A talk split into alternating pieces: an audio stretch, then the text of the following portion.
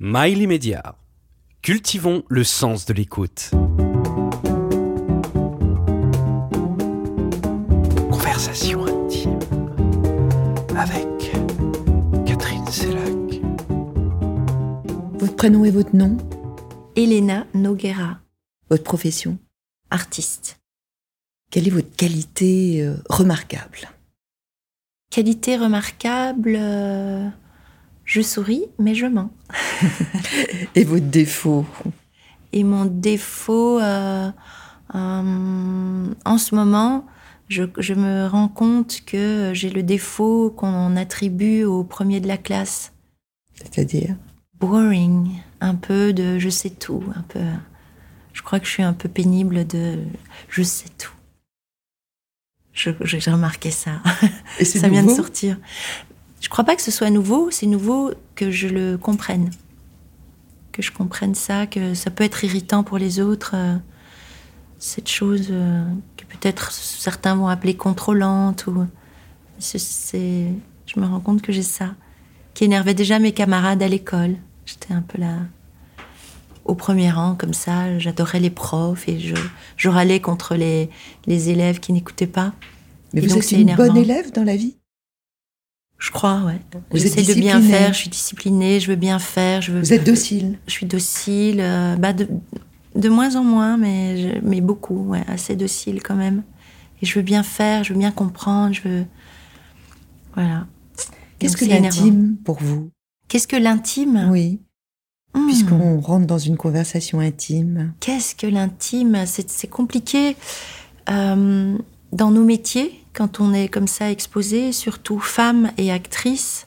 On va beaucoup dans l'intime, beaucoup plus qu'un homme acteur.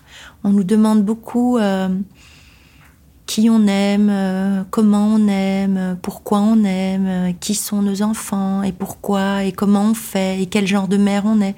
C'est comme si la femme indépendante qui s'expose et qui s'affranchit est encore une curiosité donc on doit savoir si elle supporte de quitter euh, le rôle de femme euh, auquel elle était assignée jusque-là, c'est-à-dire une bonne épouse, une bonne mère, une bonne maîtresse. Et donc, on va beaucoup dans notre intime alors qu'on propose, euh, on propose des, des, des, des projets artistiques. Mais euh, je pense que mon intime est beaucoup plus exposé que celui de Vincent Lindon, par exemple. Donc vous pensez euh, que l'on n'a pas toujours respecté euh, votre personnalité?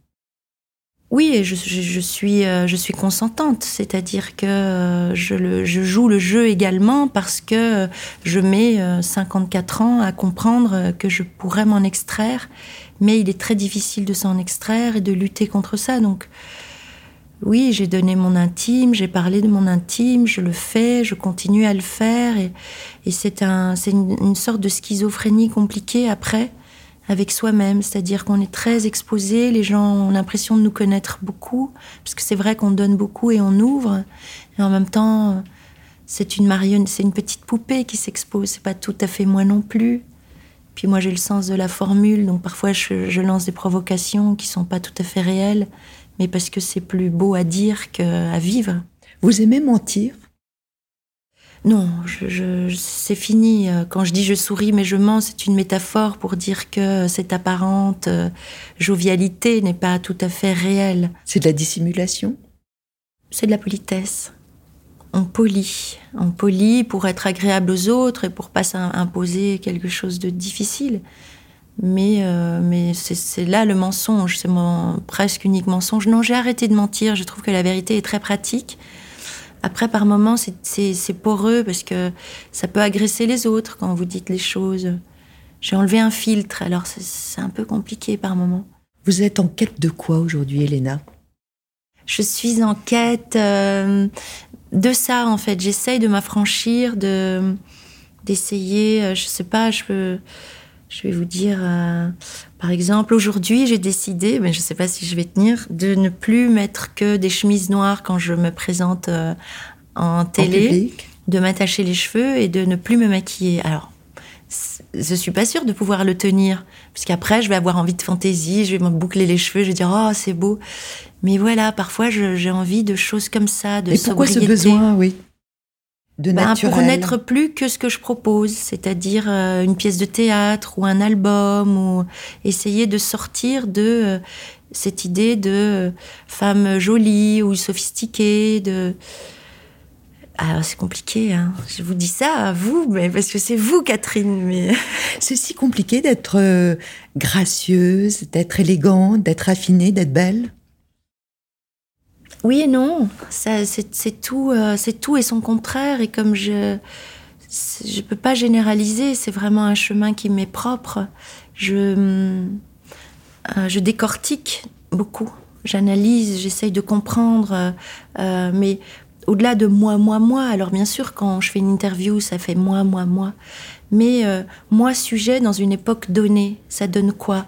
Moi, femme de 54 ans, née euh, dans telle année, euh, quelles étaient mes possibilités avec cette géographie physique, avec tel parent, avec l'immigration? Enfin, j'essaye de comprendre quels étaient mes possibles et quels sont mes possibles et comment je m'en sors là-dedans. Donc, ça devient... euh,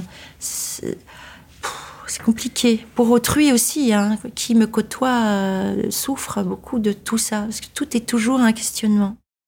Mais est-ce que l'âge, euh, vous l'avez donné, votre âge, ne procure pas une, une certaine sérénité, un, un apaisement? Oui et non. En fait, euh, oui. Et après, plus j'en sais, moins j'en sais. Et plus je décortique, et plus euh, tout devient difficile, parce que tout est, euh, euh, comment dire,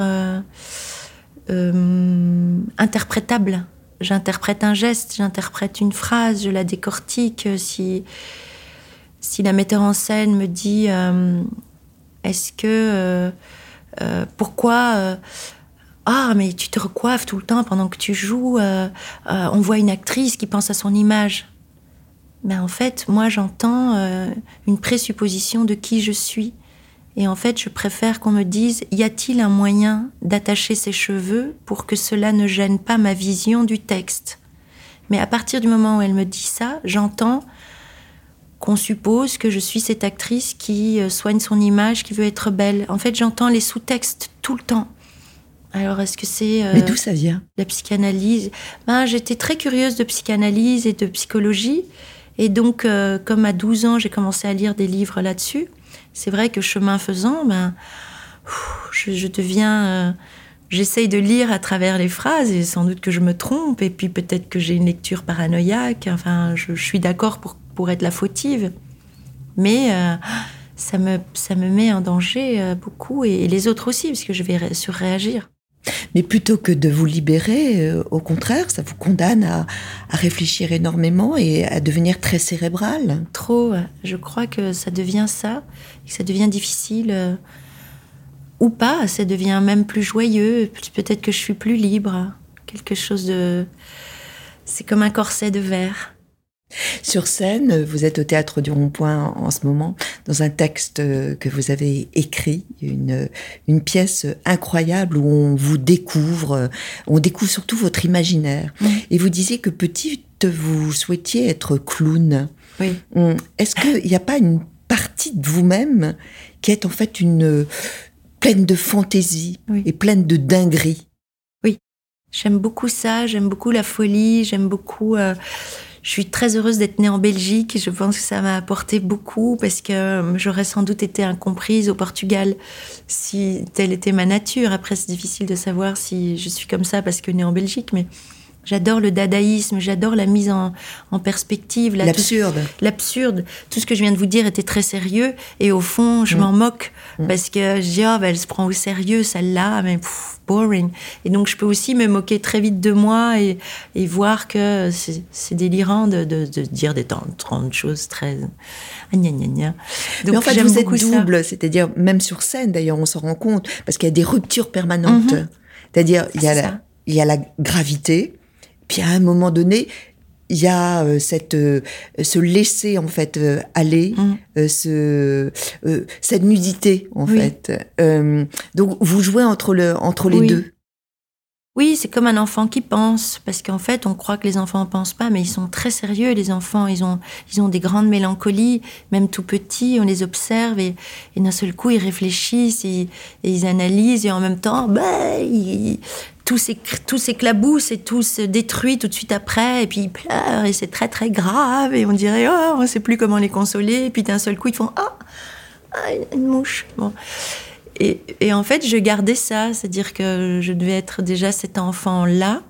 J'étais un enfant peut-être trop pensant, et je suis une dame euh, trop enfantine. Enfin, euh, la cohabitation, elle, a continué, donc j'ai pas perdu d'enfance, même si je suis devenue un peu. Mais parce que j'étais déjà cet enfant comme ça. Vous avez détesté vos années de collège, vous? C'était dur.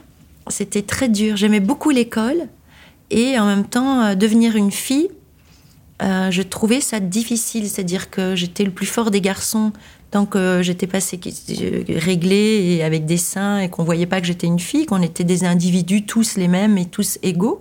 Et puis d'un seul coup, nous les filles, on, on et vous êtes devenue hyper féminine de plus. Et voilà, j'étais grande comme ça, et puis donc euh, j'étais une espèce de drôle de machine euh, au milieu de, jeunes filles encore euh, plus, plus, plus petites enfants. Donc 1m79 à 12 ans donc les, garçons se modifient et, vous sexualisent beaucoup et vous objectisent. Donc euh, on comprend ça, je peux l'analyser aujourd'hui, mais sur le moment c'est très douloureux parce que on se retrouve dans des coins de, cours à, se faire faire des trucs bizarres. Et les filles sont pas très contentes puisque euh, quelque chose se joue qu'on ne comprend pas encore à ces âges-là, mais vous échappez à l'enfance pour tout le monde. Donc vous percevez de la jalousie des autres Voilà, donc vous êtes... Euh, il y a de la jalousie, trop de désir. En fait, cette espèce de désir sexuel euh, rend tout fou. Et donc, il a fallu sortir de là. Et c'est vrai qu'en devenant mannequin, euh, ce corps qui était une curiosité dans l'enfance, pour les enfants, était légitime. Mm. Je prenais sa légitimité et n'était plus du tout une curiosité. Et bon, après, si, on me photographiait et on, on en faisait un, un truc. Mais en même temps. Mais faire commerce de sa beauté, c'était gratifiant? euh, j'y pensais pas comme ça, pas encore. En fait, j'y pensais pas encore comme ça, mais c'était une libération. C'est vrai que euh, euh, tout prenait sens. En fait, j'avais 14 ans dans un monde d'adulte, alors j'étais un peu comme un, petit phénomène de foire, parce qu'à l'époque, il n'y avait pas tant de très jeunes filles dans ce métier. Donc j'étais un peu un phénomène, donc c'était marrant, mais surtout, je, je, je subissais plus le désir masculin, en fait, s'exprimait d'une autre manière que je ne comprenais pas et qui était moins agressive, qui était plus sournoise. Et comme je lisais tout le temps, je ne le sentais pas. Et les femmes, elles étaient comme moi. Elles étaient des grandes filles euh, jolies et donc euh, elles étaient à l'aise. Donc j'étais un peu. Euh, et puis on voyageait, je voyageais, je découvrais le monde. Et comme j'étais déjà très curieuse, je voyais des, des, des nouveaux mondes, des cultures différentes. Et j'étais somme toute assez heureuse, assez perdue en même temps aussi, mais, mais assez heureuse. J'avais mes petits livres sous le bras et, et je voyais le monde, c'était bien. Quel est le, moment de votre, votre vie professionnelle qui vous a le, le plus transcendé? C'est marrant que vous me demandiez ça, parce que ce matin, donc, comme j'ai vécu cette première hier au théâtre, je me disais, c'est fou, parce que j'ai quand même été accompagnée par beaucoup d'hommes que j'appelle mes fées. Hum. Et parce qu'ils font, ils ont fait avec moi. Alors, euh, c'est aussi parce que le monde est géré par eux, les hommes. Parce que dans un autre monde où les femmes auraient une meilleure place, il y aurait sans doute eu des femmes accompagnantes aussi. Quand vous parlez de vos hommes, ce sont vos amoureux? Non, c'est Dominique Farrugia qui, euh, qui euh, quand on faisait Burger Quiz, a trouvé que j'avais j'étais marrante. Et donc il m'a dit euh, allez, on va, on va faire quelque chose et qui a produit la première pièce que j'ai coécrite avec euh, Barbara d'Alessandre. C'est davantage ceux qui vous ont repéré ou repéré oui, votre ça, talent. Que vous disiez professionnel. Donc euh, il y a Bertrand Burgala qui est qui m'a signé mon deuxième disque, mais qui m'a accompagné, qui m'accompagne toujours. Il y a Daniel Richard, qui était le monsieur qui m'a signé chez Verve, qui a sorti mes, beaucoup de mes disques et qui m'accompagnait vraiment avec qui me laissaient libre. En fait, c'est des, des, hommes qui me laissaient libre, qui accompagnaient ma liberté. Parce que j'ai quand même une forme de liberté qui est difficile euh, parfois à s'inscrire dans le monde professionnel. Et ces hommes euh, accompagnaient cette folie. Richard Kayat, là, qui vient aussi produire cette pièce. Et donc, je vois bien que c'est des hommes qui acceptent cette folie et qui m'accompagnent. Euh, avec euh, justement ni amour, ni sentiment, ni, ni ce désir-là. C'est un désir. On peut être ami avec un homme? Oui, je crois. Je, je crois que oui. Après, des hommes m'ont dit ce n'est pas vrai, mais je pense qu'ils étaient mal intentionnés. Je pense que, que oui, c'est possible. euh, J'espère. Vous définissez souvent l'amour comme, euh, comme une transparence. Il faut être transparent. Il faut, Ah il faut se dire les choses. Il faut pas de duplicité, il faut pas de mensonge. Alors je ne sais pas si vous en êtes encore là aujourd'hui. Oui. Il faut tout se dire pour, euh, pour mieux aimer. Oui, moi j'aime bien, euh, j'aime bien ça, j'aime bien la vérité, j'aime bien être honnête. euh, hum, aimer, c'est ça, c'est aussi aimer l'autre dans, dans tout ce qu'il est, dans toute sa, sa complexité. C'est beau, c'est laid, c'est euh, irritant, c'est magnifique, c'est euh, merveilleux, c'est euh, bête, c'est comme nous. En fait, je parle de moi parfois aussi. très laid, c'est parfois abject. Oui. Et puis parfois on est. Je parle de moi aussi, hein, et je, je, je, je tends aussi à être euh, aimée telle que je suis. Donc c'est pour ça que je, je, je, veux aimer l'autre tel qu'il est, parce que c'est, c'est, c'est ça le pari. C'est. euh, Sinon, c'est quoi? Je sais pas. Dans la pièce, vous, vous évoquez justement l'amour. Alors l'amour euh, filial aussi, puisque euh, la mère a un rôle très important Mm. dans la pièce. Une pièce d'ailleurs qui, qui est extraordinaire en matière de décor, puisque vous avez la chance quand même que pendant une heure et demie, vous soyez dans un lit. Énorme C'est grand comme un King appartement parisien. C'est ça. C'est au moins pour huit. Ah oui, on l'a regardé hier, on disait, mais c'est un deux pièces en fait. Il doit y avoir euh, 23 mètres carrés. On a essayé de mesurer, on s'est dit, mais il y a des studios euh, plus petits que ça. Alors, le lit a de l'importance dans votre vie. C'est vrai. Mais j'en suis sortie. Alors c'est ça qui est marrant, c'est que tout converge euh, à cet endroit où c'est vrai que j'ai passé énormément de temps dans mon lit.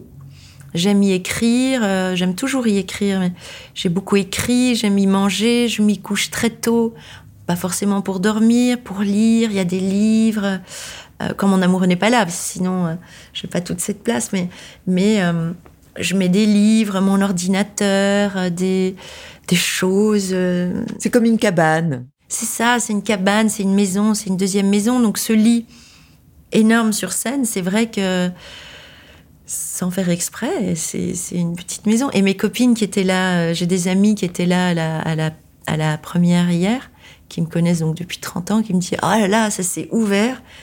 Et bon, en fait, le rideau s'ouvre et, on n'en voit pas la fin de ce lit. Et, et puis donc, quand le rideau est ouvert, il y a un grand rire, mais on ne savait pas pourquoi. Nous, sur scène. Et en fait, c'est cet effet comique qui fait que le, le rideau s'ouvre ce lit infini. Et mes copines m'ont dit bon, On était chez toi, parce qu'elles savent que j'ai une grande vie dans mon lit. Mais j'en suis sortie. J'ai décidé, euh, il y a quelques années, de, de modifier ce que je pensais être défini. D'ailleurs, il y a une réplique dans la pièce qui dit euh, donc, il y a le lapin qui me dit euh, Vous êtes fini. Et je dis non, infini, pas fini, ni même défini. Parce qu'en fait, même ça, là, je me raconte, je me raconte, mais je tends aussi à ce que ce soit faux. Est-ce qu'on peut se modifier? Est-ce qu'on peut modifier les choses? Donc à un moment, je me suis dit, oui, je suis une fille qui est tout le temps dans son lit, donc je vais en sortir. Donc je me couche tôt, je me lève tôt. Je me fais violence et je sors de ce lit et je- j'essaye de changer. Mais pourquoi changer? Pourquoi vous vous faites du mal? Parce que je ne veux pas être définie. Je- En fait, des phrases. euh, On connaît tous quelqu'un qui nous a dit Oh, mais ça va, je suis comme ça, le prends pas mal, tu sais bien, je suis comme ça. Mais le je suis comme ça permet trop de choses. Et donc, je ne veux pas être comme ça. Je veux qu'on me dise Tu m'as blessé et que je puisse dire pardon, au lieu de dire Oui, mais je suis comme ça. En fait, je suis comme ça, ce n'est pas, ce n'est pas une liberté. Vous dites pardon à vous-même ou vous dites pardon aux autres? Je dis pardon aux autres et parfois je me force, je me dis mais pardonne-toi aussi d'être euh, pénible. La relation à la mère, euh, très présente. Hum, comme ce texte que vous avez écrit est aussi euh, autobiographique, parce qu'il y a quand même beaucoup de, passages qui sont très liés à votre personnalité, est-ce que vous vous réclamez aussi de votre histoire avec votre mère euh, dans cette pièce? Alors oui, cette pièce est, c'est vrai, inspirée euh, de faits réels. Donc euh, le personnage principal n'est pas moi, mais quelqu'un de très proche de moi. Et c'est vrai qu'il y a beaucoup de choses que j'ai glanées euh, auprès de mes frères et sœurs. Moi, ma mère, qui est quand même très particulière. Donc il y a des phrases que dans ma fratrie, on va reconnaître. il y a des choses qu'on reconnaît. Mais il y a aussi bon, les violences faites aux femmes, c'est vrai. Euh, bah, je l'ai rencontré en côtoyant ma sœur, qui a vécu des choses euh, très dures, mais aussi d'autres femmes. c'est très répandu les femmes maltraitées, maltraitées psychologiquement, maltraitées physiquement. Donc, et dans toutes les catégories sociales, bien Toutes sûr. Toutes catégories sociales. Et donc, euh, c'est très, c'est vrai, c'est inspiré de, de, tout ça, de, de, films aussi, de chansons. Il y a des citations de chansons comme ça qui sont glissées de ci, de là. Euh, donc, en fait, on se nourrit de tout ça. Après, la pièce telle qu'elle est maintenant, euh, elle, est, elle est loin, heureusement. On peut... Vous parliez, on a débuté cette, cette interview par l'intime. Donc l'intime est une matière nous, les artistes, on travaille l'émotion, l'humain, c'est-à-dire qu'est-ce qu'on raconte, qu'est-ce que nos corps disent, quelles sont les douleurs que l'on s'inflige les uns les autres, dans toujours une époque donnée. Donc oui, il y a, des choses qui sont euh, que je connais bien. Alors, vous parliez d'intime, euh, vous l'exposez euh, parfois dans cette, ce texte. Est-ce que vos parents ont aimé euh, être exposés eux-mêmes par l'intermédiaire de, de leur fille notamment? En fait, euh, l'exposition d'autrui est beaucoup plus digeste quand elle passe par un objet artistique que par ce que je suis en train de faire là, qui est une parole euh, plus normale, plus quotidienne. Donc quand en, en interview, vous parlez des autres, c'est gênant pour eux, donc j'essaye maintenant de plus le faire parce que effectivement, se voir raconter et exposer au monde ainsi, ça n'est pas plaisant parce qu'on ne, ce n'est jamais juste comment on parle des autres. Après, quand ils deviennent une forme artistique, c'est tellement fou et loin d'eux que on est presque un peu content d'être inspirateur d'une forme artistique qui s'expose. Mais il y a une mise à distance qui n'est plus du tout eux, ni moi, ni moi parlant d'eux. C'est fini. Donc c'est beaucoup plus facile de d'écrire. Euh, de s'inspirer de quelqu'un pour le mettre sur scène dans une pièce de théâtre comme vous avez vu hier, que maintenant, moi, dire que ma mère dit ci ou dit là. Mais est-ce que votre famille le juge ainsi? Parce que c'est votre analyse. Hmm. Mais est-ce que c'est la leur? Je crois que oui, parce que euh, je n'ai pas de retour pour l'instant. Ils ne sont pas encore venus voir la pièce. Mais je n'ai pas de, retour de leur part euh, concernant euh, leur apparition ou leur inspiration euh, dans ce que je fais de, manière artistique. Mais parfois des plaintes sur mais pourquoi tu racontes ça? Donc euh, je pense que c'est plus facile de devenir une chanson que d'être racontée comme ça, comme je le fais à vous. La célébrité, la notoriété, est-ce que c'est pas un poids dans, dans une famille? Oui, dans une famille, c'est difficile. Et puis même dans la vie, c'est compliqué, en fait, pour ça parce qu'on est exposé, qu'on on dit des choses, que les gens vous voient dans la rue, vous parlent. Moi, je trouve ça un peu schizophrénique. Et c'est vrai que euh, quand on est petit, surtout, enfin moi quand j'étais petite et que ma sœur a eu ce grand succès, euh, j'ai bien vu l'explosion que c'est. Donc, euh, je pense qu'à tout âge, ce sont des explosions. J'en ai vous en avez tiré parti ou vous en, ou vous en avez souffert? Je crois que j'en ai souffert, mais euh, je tire parti de mes souffrances, c'est-à-dire que je rigole après et puis j'en tire le son. Après, ça a, une, ça a des vraies conséquences. Je pense que ma timidité, vous voyez, j'avance sur des œufs. Je dis quand même, mais, mais vous me voyez quand même avancer sur des œufs, c'est timide. Et pourtant, je dis. Donc j'assume. Mais j'ai toujours cette mise à distance tout le temps. Euh, qui vient de là. C'est-à-dire qu'à 10 ans, quand vous voyez ce système comme ça qui, qui digère, qui, qui broie une jeune fille de 17 ans qui était ma sœur, ah oui, je l'ai vu pleurer euh, beaucoup parce que c'est difficile de prendre des critiques qui sont acerbes, qui sont quand même, qui font pas attention. On fait pas attention qu'il y a une personne qui, elle, doit se lever tous les matins et continuer de vivre. Et quand on écrit son papier, ah ben, c'est dur quand même. Donc euh, oui, j'ai vu ça. Donc les critiques, bon, c'est vrai que je les mets à distance. C'est-à-dire que rien n'est grave. C'est-à-dire c'est important j'y mets de l'enjeu. Je suis contente de faire cette pièce. J'ai envie de, vivre comme auteur et d'être reconnue comme auteur, oui. Mais si on ne me le reconnaît pas, alors je n'ai pas envie de me. Vous voyez, je, vais prendre le bon. Mais je ne vais pas souffrir si, euh, les critiques là euh, m'assassinent. Je dis, oh bon, ben, somme toute, j'ai raté un truc. Mais je vais essayer de rester, comme vous avez vu dans la pièce, en surface. Donc légère. Je veux pas couler. Ah oui, je veux pas. J'ai vu ça, le, mal que ça fait euh, et la transformation. Essayer aussi de garder une tête froide. C'est difficile, hein, parce qu'on s'excite beaucoup. C'est très excitant. Donc on s'excite et euh, il faut raison. Il faut ça. Euh, comment dire Raison garder. Savoir raison garder. C'est ça la phrase juste. Elena, vous êtes pluridisciplinaire, une sorte de couteau suisse. Vous savez tout faire. Si, euh, actrice, euh, théâtre, cinéma, télévision, vous chantez aussi. Mm. Hum, vous aimez votre voix?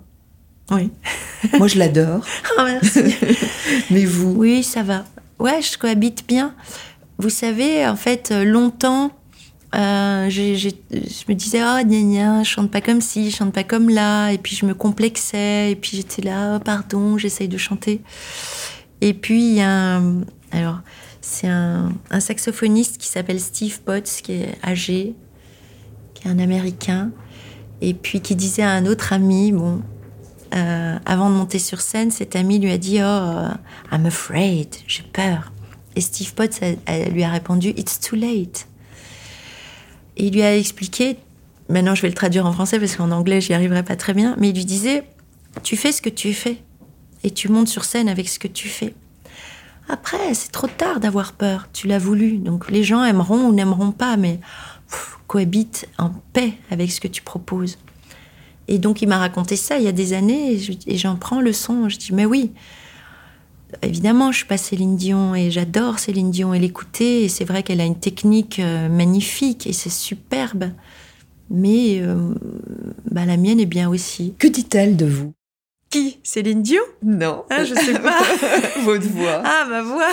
Ce serait génial. Ah, bah, Céline Dion a dit un truc. J'aime beaucoup Elena Nogara et je voudrais faire un duo avec elle. Ce serait génial.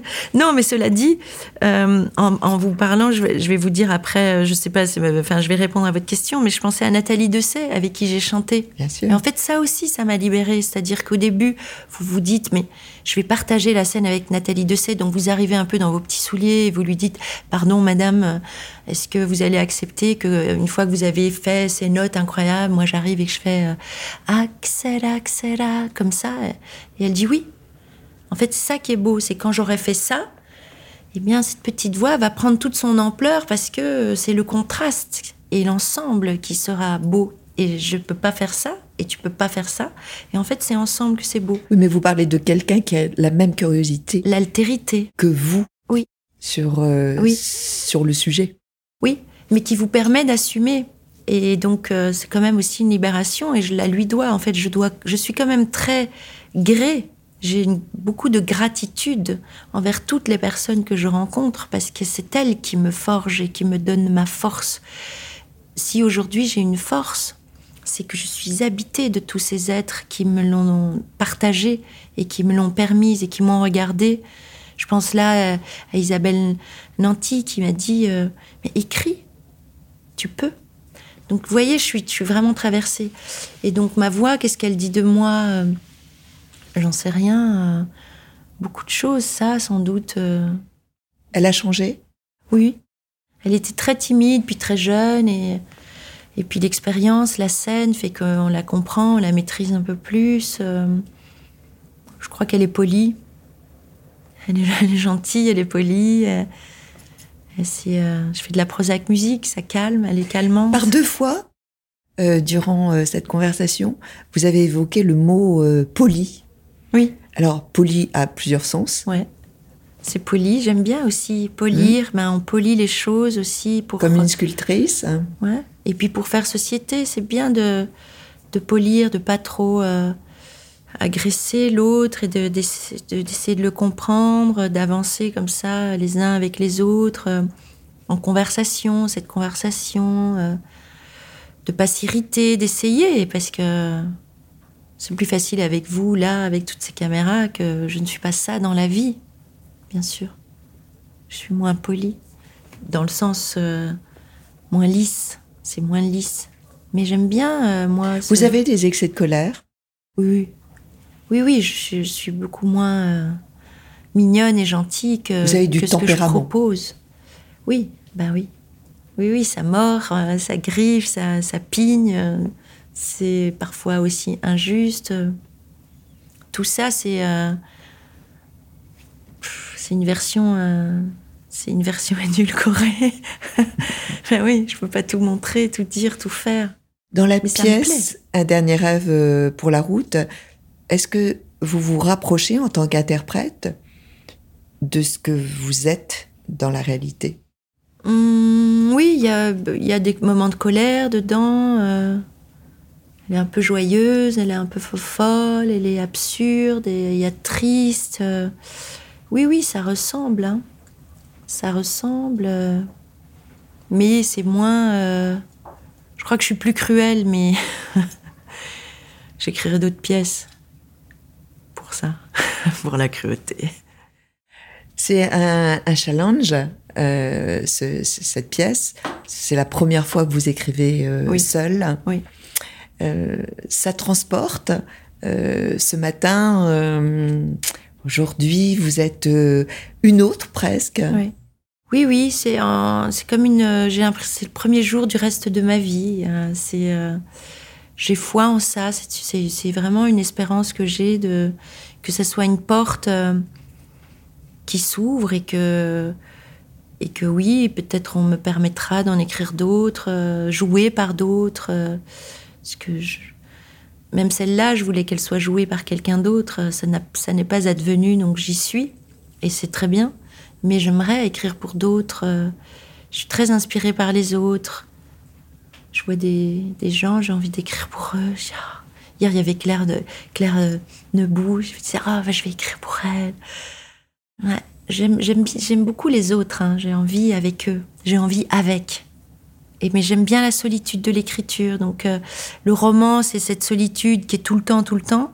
Et le théâtre, c'est cette solitude qui, qui va être partagée. Donc je me dis, ah, c'est génial en fait. Si c'est si ma nouvelle musique, ben j'aime cette musique. Si on terminait euh, en chanson, oui.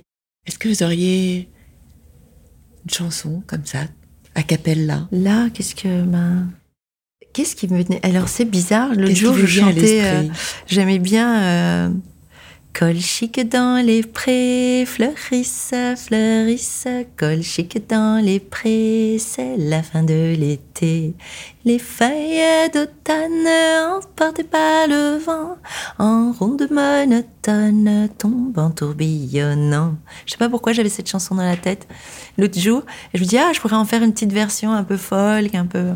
Parce que j'ai fait des concerts en crèche, figurez-vous. Et euh, à la Clairefontaine, ça leur a beaucoup plu aux enfants de 3 ans. Ils étaient comme ça. Et euh, je me dis, ah bah, j'ai un avenir en crèche. On en reparlera pour une autre conversation intime sur les médias. Merci beaucoup, Elena Nogara. Merci, Catherine Sellac. C'est une joie de parler avec vous. Merci. Plaisir.